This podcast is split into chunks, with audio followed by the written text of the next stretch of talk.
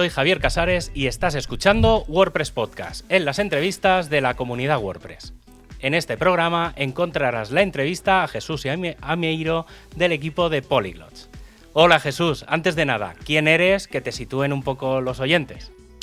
Hola, ¿qué tal a todos? Bueno, soy Jesús Amieiro, eh, soy eh, eh, un, desarrollador que trabaja en el proyecto Five for the Future eh, patrocinado por Automatic, por la empresa Automatic, y además en la parte de comunidad, pues gestiono la comunidad de políglotas eh, a nivel mundial y también soy GT de, gallego, es decir, me encargo pues un poco de coordinar, uno de los tres GTs, de los cuatro GTs gallegos, me encargo de coordinar la comunidad de traducción de todo el ecosistema de WordPress a gallego.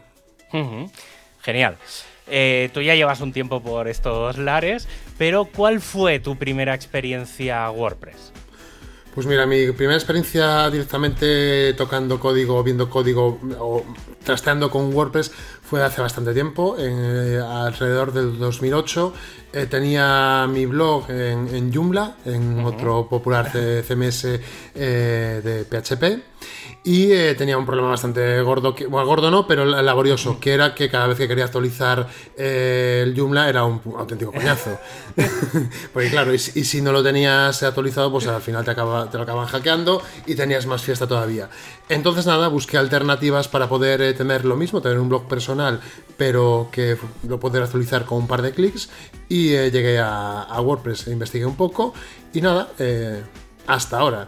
Eh, llevo trabajando con, WordPress. Así que me imagino que empezaría con la versión 2 y algo de WordPress, pero tampoco estoy seguro. Pasaron tantos años que no sé si la toqué un poco antes, un poco después, pero por ahí.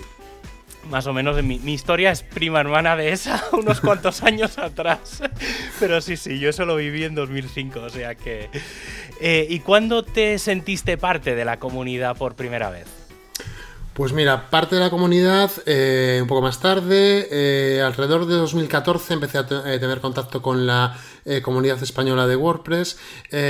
por aquella época había unos eventos que se llamaban WordPress Day, que ahora mismo están como medio desaparecidos.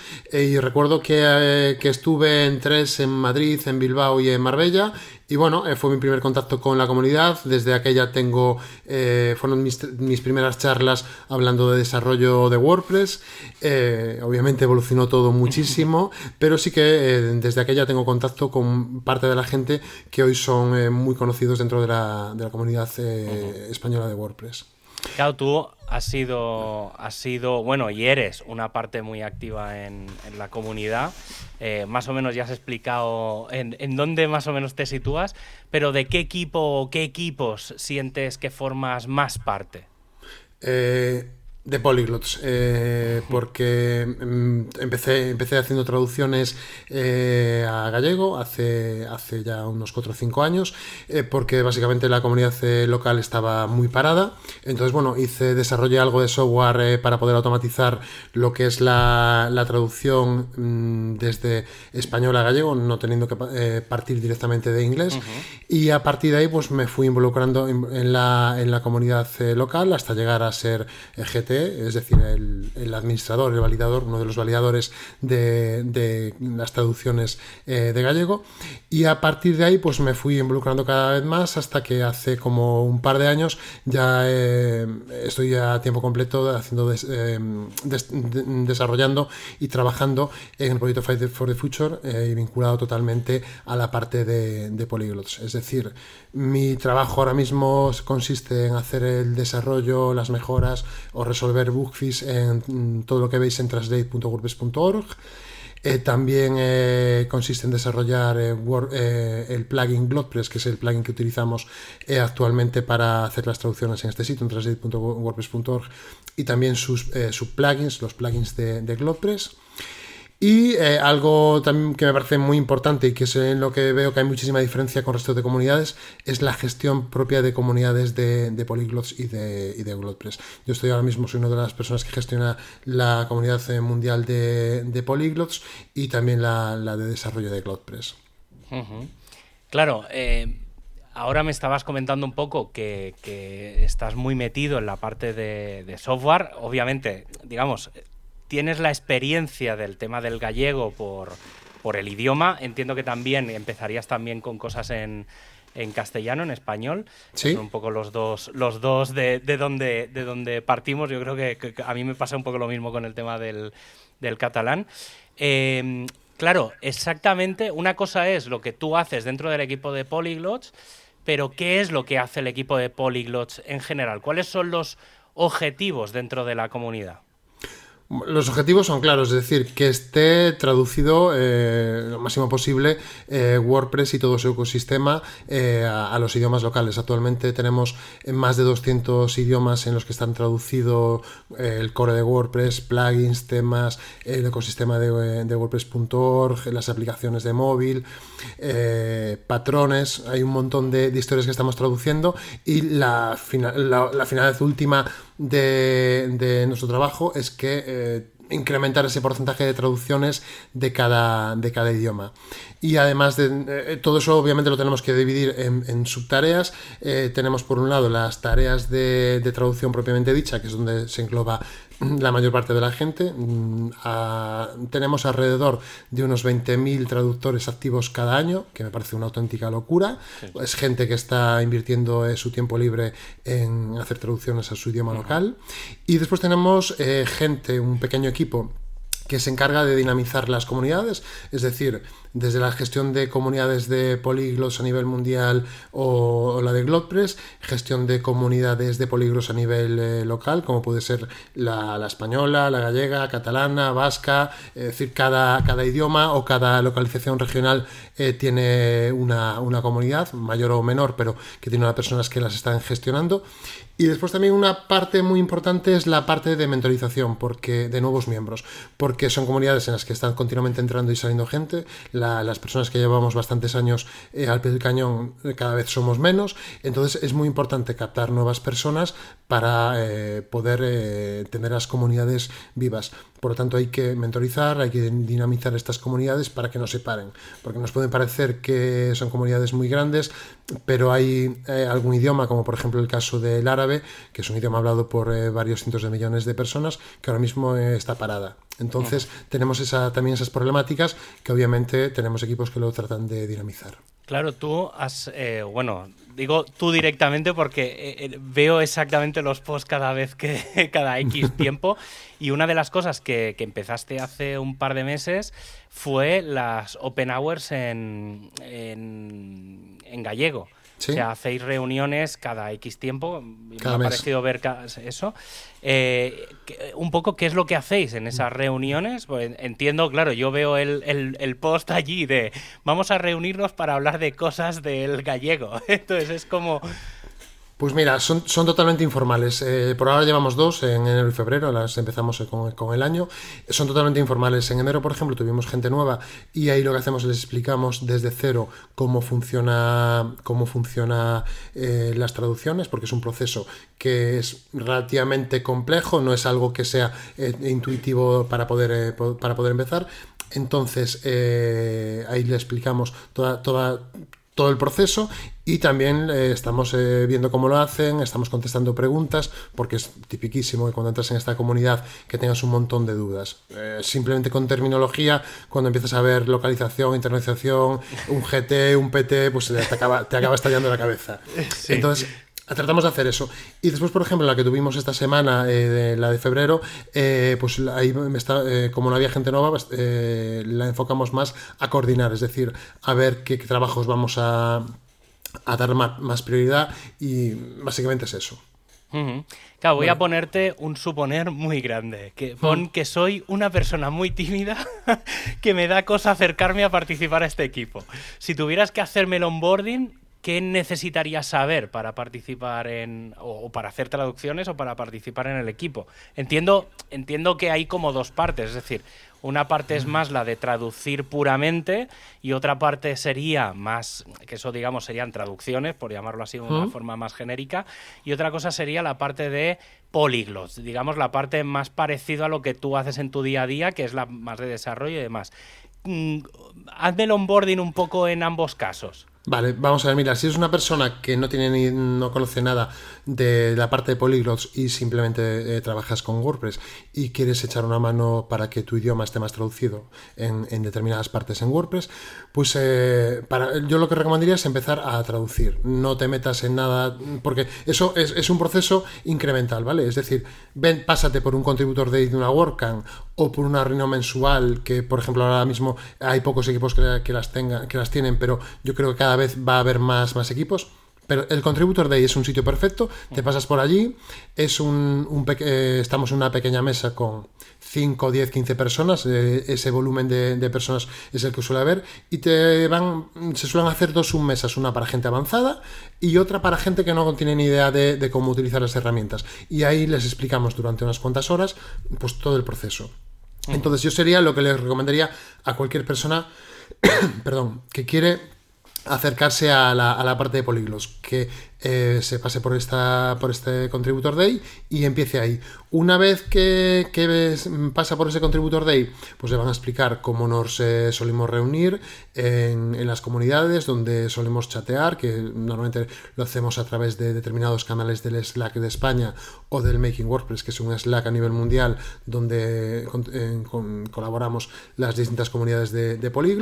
Y ahí poco a poco pues, te vas introduciendo en la comunidad en función de tu interés. Una vez que estás dentro de la comunidad, pues ya eh, un poco en función de tu perfil, más de, mm, temas de mm, propiamente de comunidad, de marketing, de, gestión de, comunidades, puedes eh, realizar toda esa parte de políglos o te puedes ir, si tienes un perfil más de desarrollador, pues hacer contribuciones eh, en la parte de desarrollo. ¿Vale? Es decir, está muy abierto. Lo que, lo que nunca recomiendo en este caso es que te pongas a hacer desarrollo, a hacer comunidad sin antes eh, pasar por la parte de traducción, porque no vas a saber eh, cómo funciona realmente las tripas. Claro, eh, dentro de, digamos, dentro de los desarrollos que tenéis, eh, tenéis varias herramientas, no solo está GlodePress, hay, hay otras cosas. Eh, un poco qué herramientas son las que, mm, o, alguien, digamos, que pueda estar más interesado en esta parte de desarrollo, ¿dónde podría participar o qué conocimientos podría aportar a ese desarrollo? Vamos a ver, ahora mismo lo, que tenemos es, eh, toda la parte de traducción se basa en este plugin en GlodePress, pero está muy muy tuneado con un montón de plugins que lo que hacen es pues, eh, particularizaciones para, para, la, mm, para el translate.wordpress.org. Es decir, por ejemplo, temas como que cuando en un plugin traduces en la cadena de, desarrollo, las cadenas se copian a estable, cosas así, pues son todo eh, plugins que están ahí desarrollados. Todo eso libre, es decir, todo puedes verlo, puedes verlo en GitHub, puedes hacer preguntas en los canales de Polyglots o de GlotPress en el, en el Making WordPress. Es decir, somos una comunidad bastante abierta.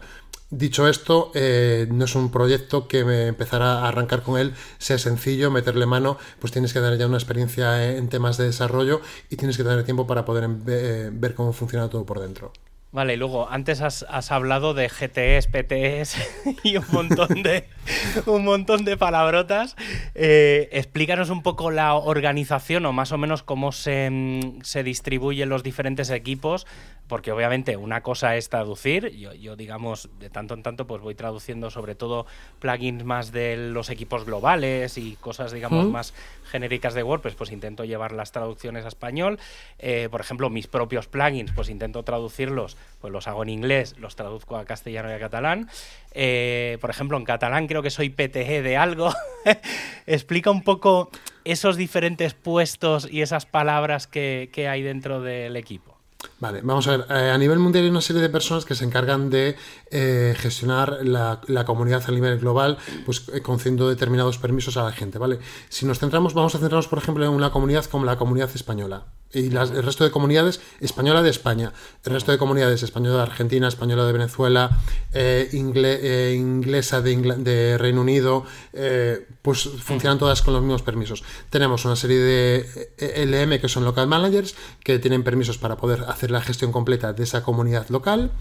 Y después ya tenemos justo por debajo el GT. El GT es eh, General Translation Editor, que es una persona que puede eh, editar editar, aprobar, eh, hacer traducciones de cualquier cadena, de cualquier proyecto. Por debajo de estos GTs lo que tenemos son PTs, que son Project Translation Editor, que serían personas que pueden hacer traducciones y aprobarlas, pero solo para un proyecto. Pues, por ejemplo, para WooCommerce, ¿vale? Podemos tener un PT eh, de WooCommerce para español de España.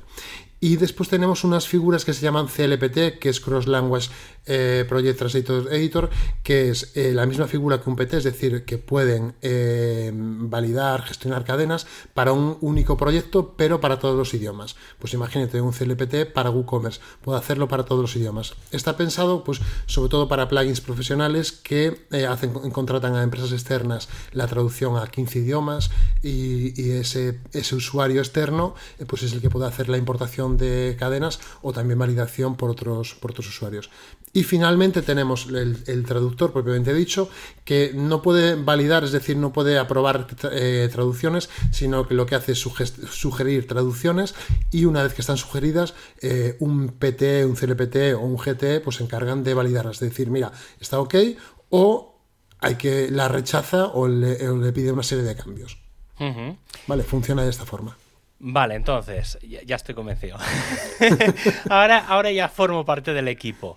Em, sí que es verdad que me has comentado diferentes proyectos donde mm. involucrarse, ¿vale? Sobre todo el de los de Translate y demás, pero últimamente se están viendo como mini proyectos o como una especie de spin-offs o cosas en paralelo que vais lanzando, un poco supongo mm. que a modo de, prueba. Por ejemplo, el otro día vi el, proyecto este que queréis, digamos que es como instalarte el GlodePress en tu propio WordPress y que desde ahí puedes hacer cosas.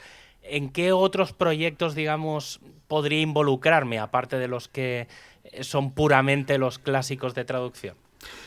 Vale, e, este que voy a hablar antes de, este proyecto de traducción local porque es en el que estoy trabajando ahora mismo y me parece que va a ser súper interesante para la comunidad, que básicamente va a ser un... Eh, eh, queremos, tenemos la intención de incorporarlo en el, en el cole del GlodePress y eh, te va a permitir una vez que actives esta funcionalidad poder hacer la traducción de, al idioma en el que tienes el, el, WordPress de todo del core de los plugins y los temas que tengas tú instalados localmente. Es decir, que puedes, eh, te van a aparecer todas estas cadenas en un GlodePress y vas a poder trabajar ahí. Pero además, ya lo tenemos bastante avanzado, es todo público en el, GitHub, en, una rama que se llama local en, el GitHub de, GlodePress, eh, vamos a, añadir eh, traducción en línea. Es decir, que tú vas a poder ver las cadenas como te aparecen en WordPress, vas a poder hacer clic con el botón derecho encima de la cadena y vas a poder cambiar la cadena a tu idioma.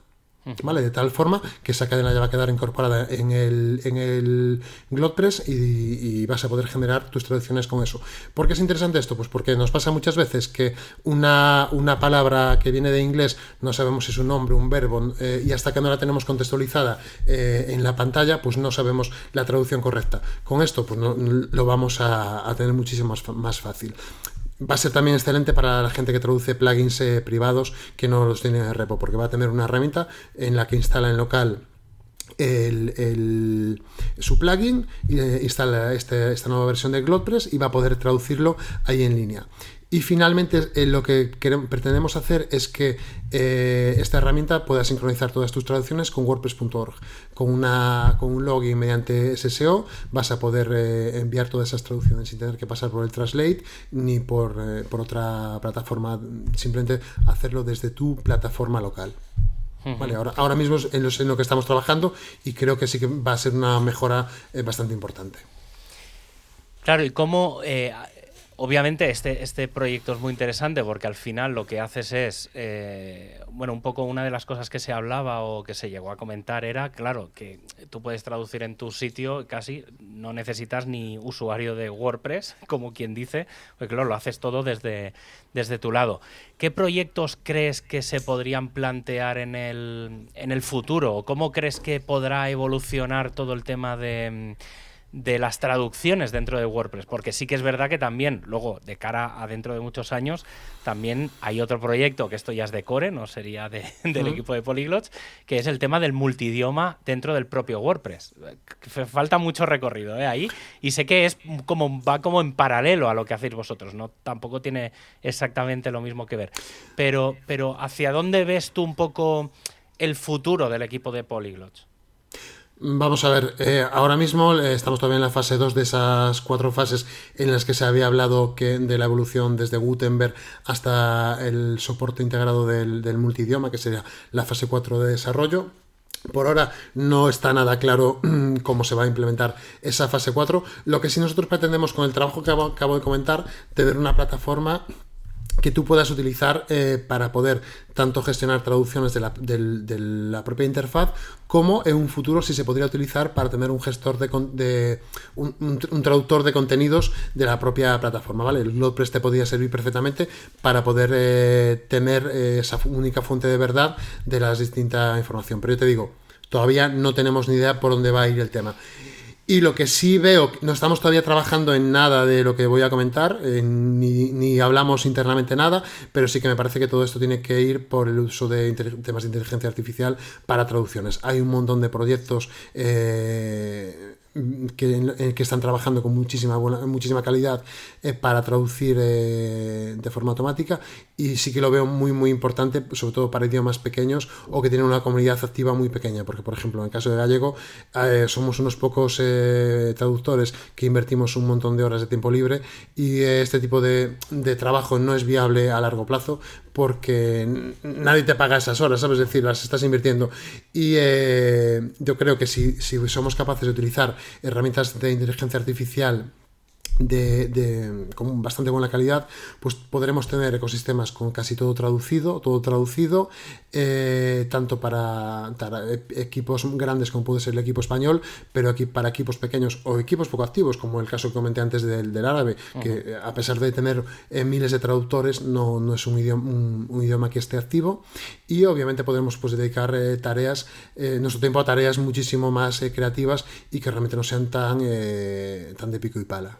Mm, y al final, esto es un, clásico en el tema de las traducciones, que es mucho más fácil corregir que traducir. Es decir, si a ti te dan una traducción, yo al menos me pasa, ¿eh? que, que, a veces lo más fácil es te vas a Google Translate o a Microsoft o a lo que sea, traduces del inglés al español, copias eso y a partir de ahí es mucho más fácil darle el girito y la personalización, eh, porque a veces no siempre tienen que ser como traducciones literales, hmm. eh, porque tienes esa, esa parte cultural que la tienes que adaptar porque, porque la gente es así, porque claro, cada uno eh, traduce o escribe o desarrolla sus frases originales como, sí, pero Yo veo que cada vez estas herramientas están funcionando mejor. Yo eh, no, tenemos ninguna, ninguna beta ni hicimos ningún tipo de pruebas, pero sí que estuve probando la plataforma de Mozilla, eh, se llama Que es una herramienta también de software libre, y ahí sí que tienen integrado la, traducción contra las APIs de Google y de, y de Microsoft y funciona realmente bien. A mí me sorprendió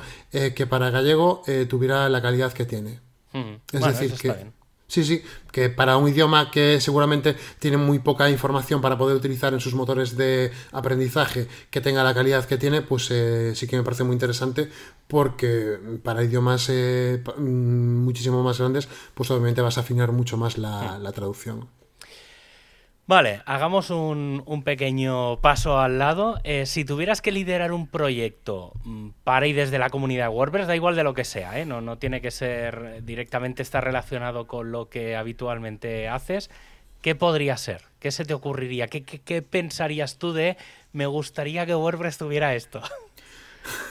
me gustaría que tuviera una, documentación de muchísima mejor calidad. La documentación de, desarrollo, es decir, toda la parte de, documentación de APIs eh, con, de mejor calidad, con más ejemplos. Yo, por ejemplo, cuando hablo de este tipo de historias, pongo eh, como ejemplo la documentación de Laravel, un framework de PHP. Tiene una documentación que es impresionante, es muy clara, eh, con un montón de ejemplos. cuando vas a buscar algún ejemplo o tienes algún problema con cómo, funciona una función ahí te vas a encontrar lo que necesitas y eso es algo que he hecho bastante en falta en, WordPress, que porque muchas veces acabas eh, cuando necesitas eh, ver algo de una función concreta, acabas en Stack Overflow y no creo que debía ser así. creo que, la, fuente de verdad debía estar en, el propio WordPress.org. Mm. Entonces sí que sería algo que me atraería un montón trabajar en eso.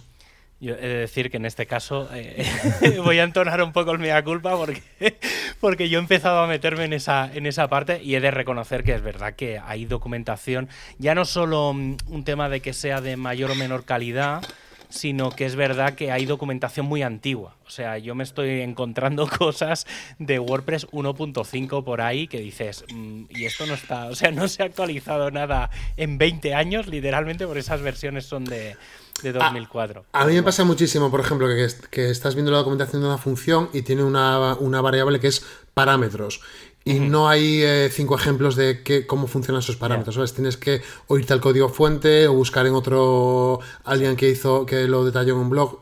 Eso es lo que he hecho bastante en falta. Cierto, cierto. Vale, convénceme a participar en el equipo de Polyglots. Aunque yo en, este caso de decir que, que ya, ya lo hago, pero bueno, convénceme o, convence a, quien quiera, a quien quiera participar.